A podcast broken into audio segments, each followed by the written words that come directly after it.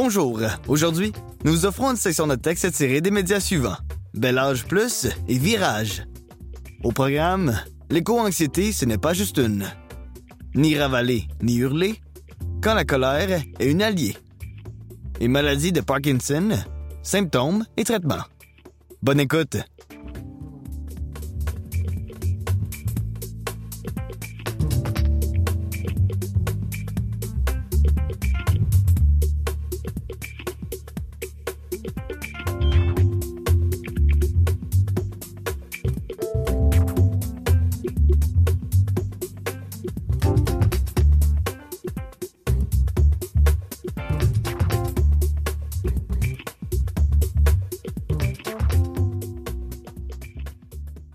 L'éco-anxiété, ce n'est pas juste une affaire de jeunes.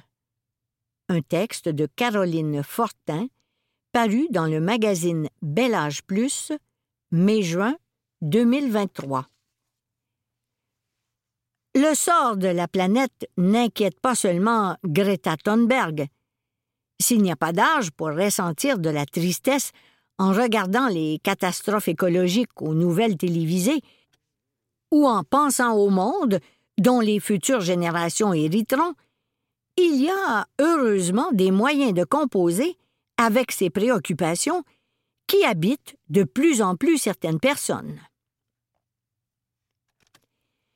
Anxiété provoquée par les menaces environnementales qui pèsent sur notre planète. C'est avec cette définition que l'éco-anxiété a fait son entrée dans le Petit Robert 2023. Pour la communauté scientifique, toutefois, le concept n'est pas si simple. Parce qu'il y a une grande diversité dans les réalités et l'intensité avec laquelle elle est vécue, je résume l'éco-anxiété en une formule parapluie. Avoir des préoccupations par rapport à l'environnement. Explique la docteure Inès Lopez, psychologue spécialisée en éducation écosociale. Ainsi, les Madelinos qui ont subi les dégâts laissés par l'ouragan Fiona et les gens qui ont vu à la télé les kangourous fuir le brasier en Australie peuvent tous ressentir de l'éco-anxiété, même si les premiers ont vécu les conséquences des changements climatiques aux premières loges, tandis que les seconds les ont observés à distance. Il y a des stress vécus directement, au présent, qui peuvent entraîner des anticipations anxieuses, et il y a des gens qui vivent de l'anxiété parce qu'ils anticipent l'avenir, sans qu'il y ait nécessairement un événement présent qui bouleverse leur vie. Signale Inès Lopez. Une chose est certaine, contrairement aux troubles anxieux, l'éco-anxiété n'est pas reconnue comme un problème de santé mentale. L'inscrire dans le manuel diagnostique et statistique des troubles mentaux reviendrait à lui donner un caractère pathologique, alors qu'il s'agit d'une réaction tout à fait normale et légitime à une situation anormale, soit le fait que la Terre est menacée par l'activité humaine. Rappelle Christina Popescu, doctorante en psychologie sociale dont les travaux portent sur l'éco-anxiété. Une impression de nuage gris. Pour ceux et celles qui la ressentent, l'éco-anxiété peut tout de même être une gâcheuse de vie, comme elle l'a été pour Hélène Lise, une surveillante scolaire de 69 ans. Je suis anxieuse depuis l'enfance, dit-elle, et j'ai toujours été préoccupée par l'état de la nature, des animaux. Sans que ça envahisse continuellement mes pensées, tout m'inquiétait. Disparition des abeilles, canicules extrêmes, temps trop doux en hiver, déversement de matières toxiques, et ça me demandait beaucoup d'efforts pour passer à autre chose. C'était comme un gros nuage gris qui s'acharnait à rester au-dessus de ma tête. Boule dans le ventre, sueur nocturne, insomnie, cauchemar, sentiment d'impuissance, hypervigilance, perte d'espoir en l'avenir, difficulté de concentration. Les symptômes liés à l'éco-anxiété sont à peu près les mêmes que ceux de l'anxiété. La différence, c'est que ce sont les changements climatiques et les autres bouleversements environnementaux qui déclenchent l'anxiété et non des situations du quotidien, précise Christina Popescu, ajoutant qu'il varie en intensité selon chaque personne. Toutefois, pour d'autres gens, le sort de la planète ne génère pas seulement de l'anxiété, mais une palette d'éco-émotions qui deviennent des moteurs d'action. Après la pluie, le beau temps. Alors, est-il possible d'apaiser son éco-anxiété? C'est une question plus compliquée qu'il n'y paraît, répond Inès Lopez, car ce trouble revêt une multitude de visages. Les réfugiés climatiques, par exemple, vivent toutes sortes d'impacts psychologiques très réels et souvent pénibles. D'un autre côté, l'éco-anxiété peut devenir un catalyseur et pousser à l'action, donc s'avérer bénéfique. Dans un monde idéal, on serait dans une combinaison action self-care qui consiste à prendre soin de l'environnement, des autres et de soi-même. Des stratégies pour y arriver. Cultiver sa connexion avec la nature. Vivre des expériences positives avec la nature, comme marcher en forêt, permet de ne pas toujours être dans l'équation environnement égale problème. On peut aussi la cultiver en transmettant à ses enfants et petits-enfants son amour et son émerveillement devant la nature, de même que le respect envers elle, dit Inès Lopez.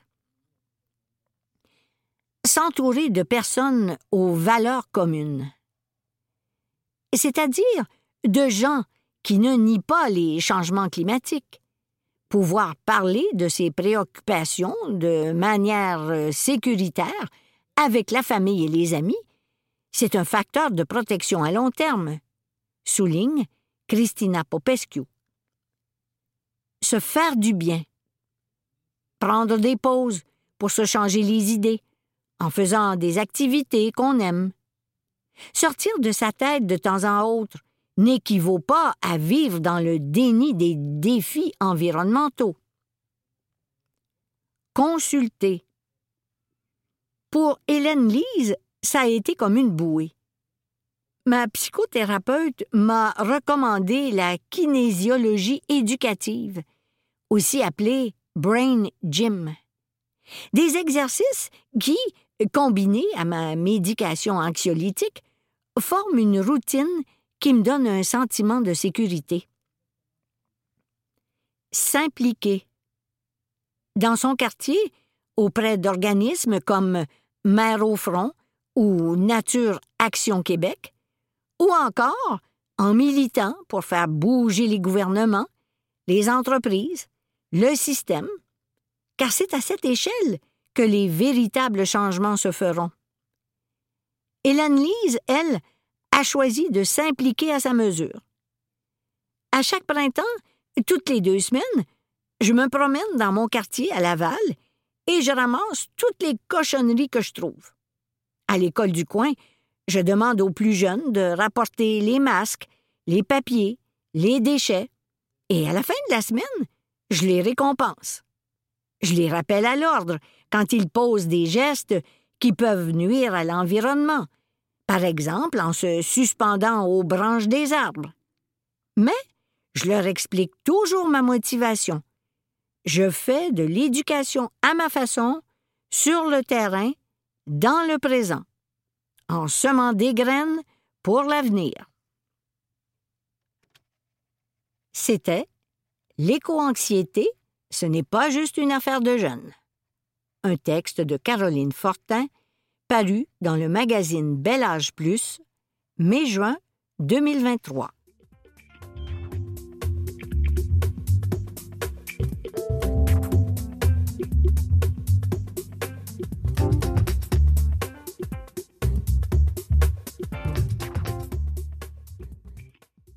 Ni raveler, ni hurler. Quand la colère est une alliée, un texte de Frédéric Charret, paru le 11 avril 2023 dans le magazine Virage. La colère mal exprimée peut nous consumer et nuire à nos relations personnelles et professionnelles. Mais la colère est une alliée lorsqu'elle mène à une meilleure affirmation de soi.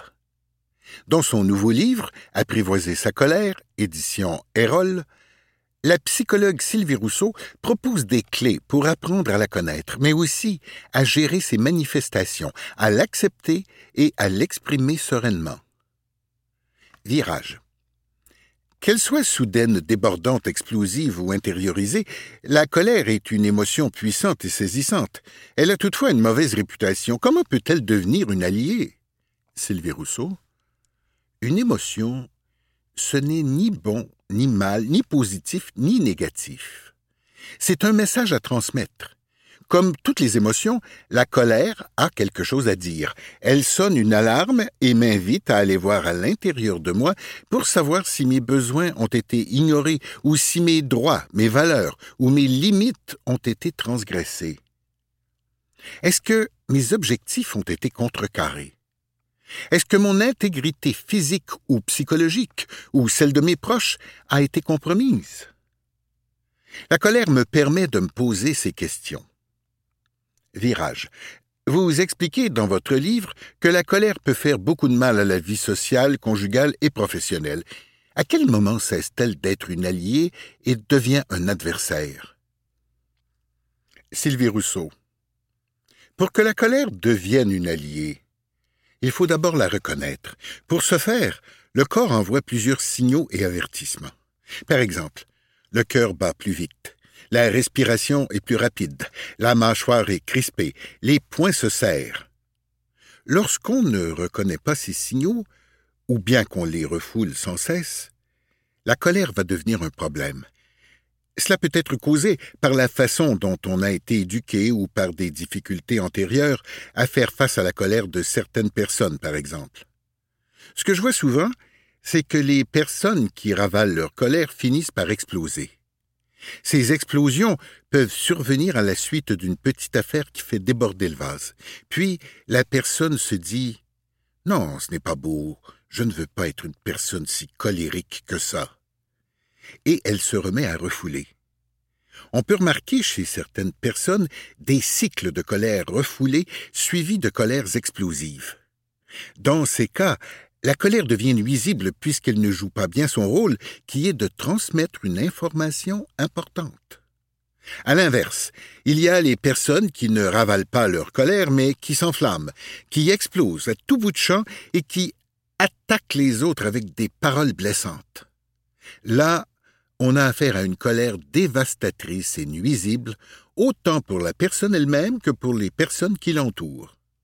C'est l'image de la bouteille de Coca-Cola. Si je l'abrase vigoureusement et que j'ouvre le bouchon, ça va faire tout un dégât, éclaboussant les gens autour. Je ne pourrai pas remettre le liquide dans la bouteille. Quelqu'un qui explose à bout dire Excuse-moi, mes paroles ont dépassé ma pensée. Les mots ont quand même été prononcés. Virage. Des lecteurs et lectrices se reconnaîtront dans ce que vous venez de dire. Ces personnes devront entreprendre quel genre de cheminement pour apprivoiser leur colère? Sylvie Rousseau.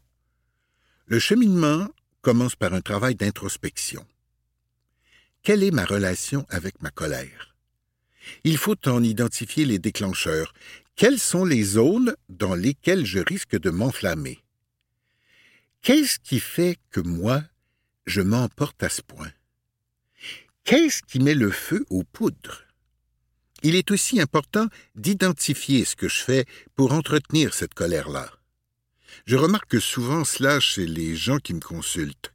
Ils entretiennent et amplifient leur colère avec leur discours intérieur, en se répétant des phrases comme celle-ci. Je n'accepterai jamais des affaires de même ou cette personne fait exprès, si elle me cherche, elle va me trouver. Au départ, leur colère était maîtrisée, peut-être à trois ou quatre sur dix, mais elle augmente à force de mettre de l'huile sur le feu. Cela mène à un risque de débordement.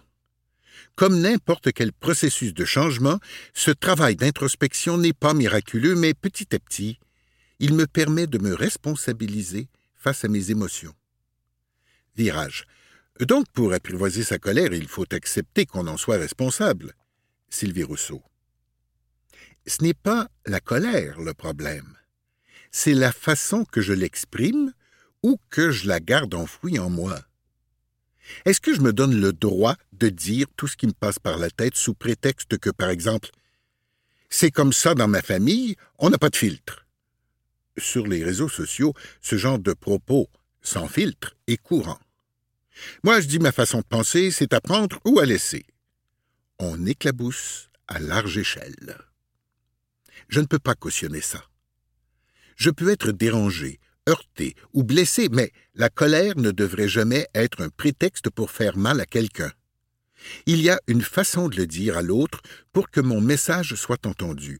Je le fais d'une façon calme et ferme, mais je ne lance pas des insultes. Ça se peut que l'autre soit dérangé par ma colère, mais mon intention, ce n'est pas de faire peur ou mal à l'autre. Avant l'explosion, il y a des indices qui nous disent qu'un débordement est possible, même si c'est juste une fraction de seconde plus tôt. Pour reprendre la métaphore de la boisson gazeuse, il faut attendre que nos petites bulles se calment avant d'ouvrir la bouteille. Avant de parler, on va prendre des mesures concrètes pour calmer notre corps et on va voir ce que notre tête est en train de nous raconter. Virage. Dans votre livre, vous proposez un coffre à outils pour mieux gérer les manifestations de la colère. Pouvez-vous nous en donner un aperçu? Sylvie Rousseau.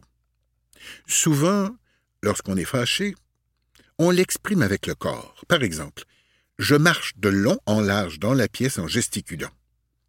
Une façon de jouer un tour à ma colère, c'est de m'asseoir en mettant mes mains sur mes cuisses, paume vers le haut cette position va à l'encontre de ce que je fais habituellement quand je suis fâché. Essayez-le, vous allez voir, c'est surprenant. Je peux aussi passer de l'eau froide sur mes mains, mes avant-bras, même au visage. Le but, c'est de me saisir. Il y a aussi la technique du time-out. Si je suis sur le point d'exploser, je vais dire à l'autre personne Écoute, j'aime mieux qu'on arrête. On va se reprendre plus tard. Je vais poursuivre la discussion, ce n'est pas une fuite, mais je vais aller me calmer avant. Je peux faire des exercices de détente, de relaxation, de respiration, je peux aller marcher. Je dois apaiser le corps au moins vingt minutes. Attention, pour que ça fonctionne, je ne dois pas continuer de ressasser ça pendant la pause.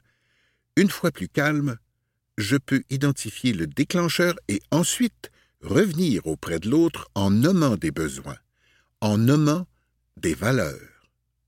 C'était Ni ravaler ni hurler quand la colère est une alliée, un texte de Frédéric Charret paru le 11 avril 2023 dans le magazine Virage.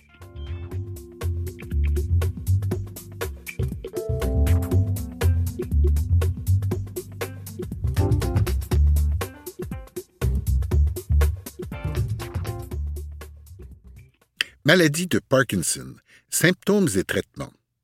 Un texte de Patricia Miotto, paru le 11 avril 2023 dans le magazine Virage. Quels sont les symptômes de la maladie de Parkinson? Pour démêler le vrai du faux, Virage nous propose cette série de dix questions-réponses au sujet de ce trouble dégénératif qui affecte le système nerveux de milliers de Québécois. 1. Au Québec, on compte plus de 20 000 personnes qui vivent avec la maladie de Parkinson. Vrai. En 2021, plus de 23 000 personnes vivent avec la maladie de Parkinson au Québec. Près de 25% d'entre elles déclarent avoir attendu un an pour recevoir leur diagnostic à la suite du signalement des symptômes à un médecin. Le temps d'attente pour recevoir un diagnostic peut augmenter la détérioration de la santé physique et mentale de la personne. 2. La maladie de Parkinson connaît une croissance vertigineuse. Vrai. La maladie de Parkinson est la maladie neurologique qui se répand le plus rapidement sur la planète. Au Canada, la prévalence a augmenté de près de la moitié depuis 2010. Le nombre de personnes qui recevront ce diagnostic augmentera encore de façon dramatique, notamment en raison du vieillissement de la population. Les neurologues canadiens estiment qu'il pourrait y avoir deux fois plus de cas d'ici 2031. 3 la maladie de Parkinson affecte exclusivement les fonctions motrices. Faux.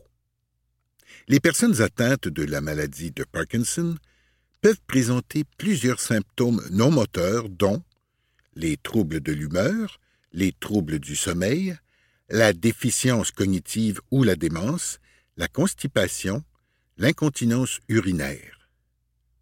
Les principaux symptômes de la maladie de Parkinson demeurent néanmoins les tremblements, la lenteur des mouvements et la raideur musculaire. Lucie Lachance, infirmière clinicienne spécialisée au neuro, l'Institut Hôpital Neurologique de Montréal, explique. Les signes moteurs, appelés TRAP, correspondent au tremblement, à la rigidité, à la difficulté à initier des mouvements, à kinésie et à la posture. Le corps est pris dans ce trap. 4.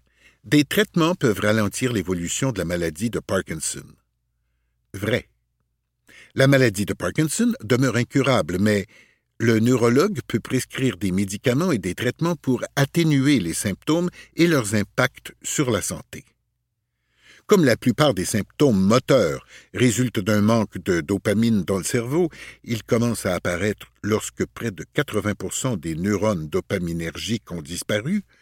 La plupart des médicaments prescrits ont pour but de rétablir ou d'imiter la dopamine. 5. Il existe une chirurgie pour traiter la maladie de Parkinson. Vrai. Comme l'explique Lucie Lachance, la personne atteinte de la maladie de Parkinson peut subir une stimulation cérébrale profonde. Cette chirurgie ne guérit pas la maladie, mais vise à atténuer les symptômes et à diminuer le besoin de prendre des médicaments. La procédure consiste à envoyer des impulsions électriques à travers des électrodes dans une zone précise du cerveau.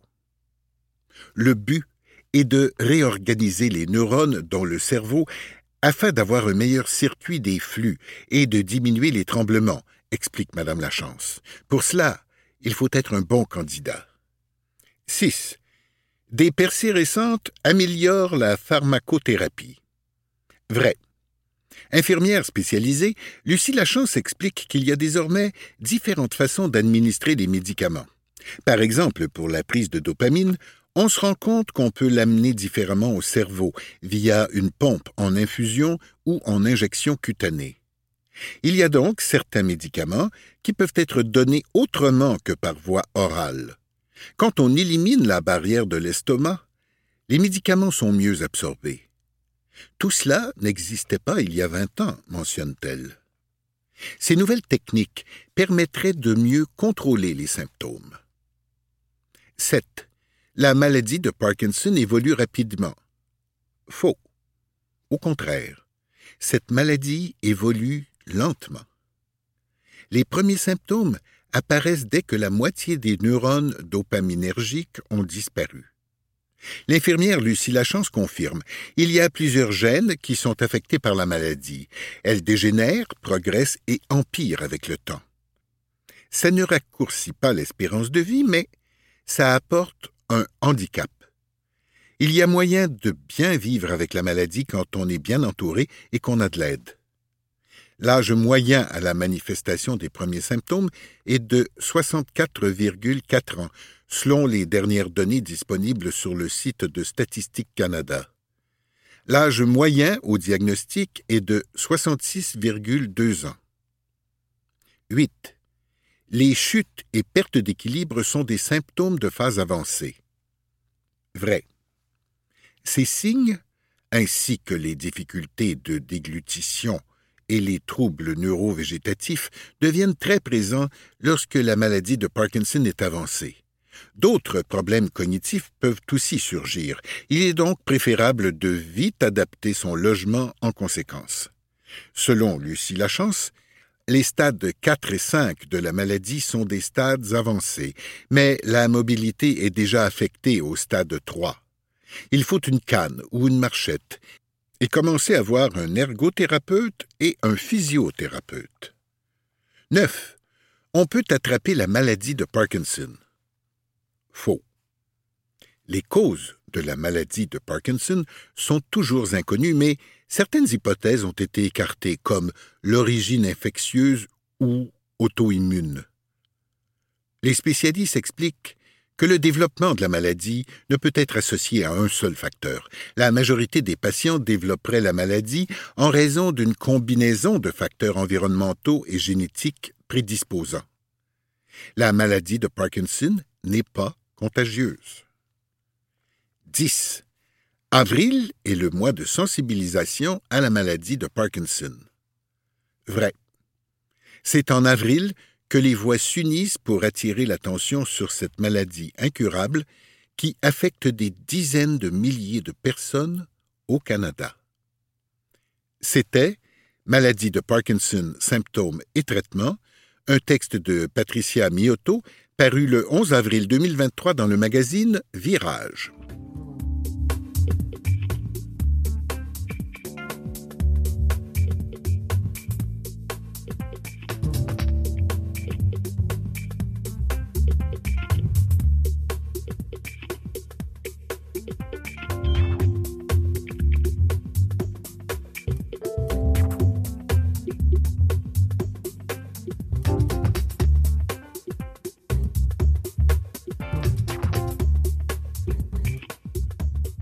Vous pouvez retrouver cette émission sur le site de Canalem à l'adresse canalem.vcvoix.com.